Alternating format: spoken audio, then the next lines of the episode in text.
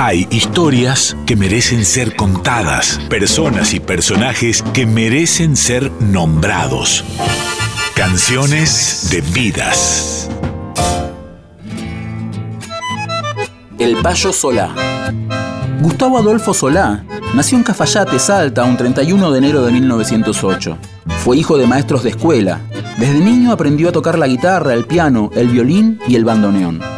Ya en la década del 40 integra varias formaciones, como la orquesta Re y el dúo Romance de Guitarras, junto a Ernesto Cabeza.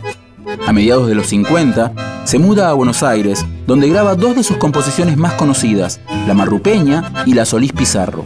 Al poco tiempo, forma el grupo Los Musiqueros del Tiempo Ñaupa. El Payo Solá es mencionado en varias canciones, como Astilla del mismo palo de Oscar Valles o La Payo Solá de Atahualpa Yupanqui y Pablo del Cerro. Sin embargo, la más conocida de todas es El que toca nunca baila, de Horacio Aguirre y Hugo Alarcón, grabada por el Chango Nieto, Los Cantores del Alba y Soledad, entre otros.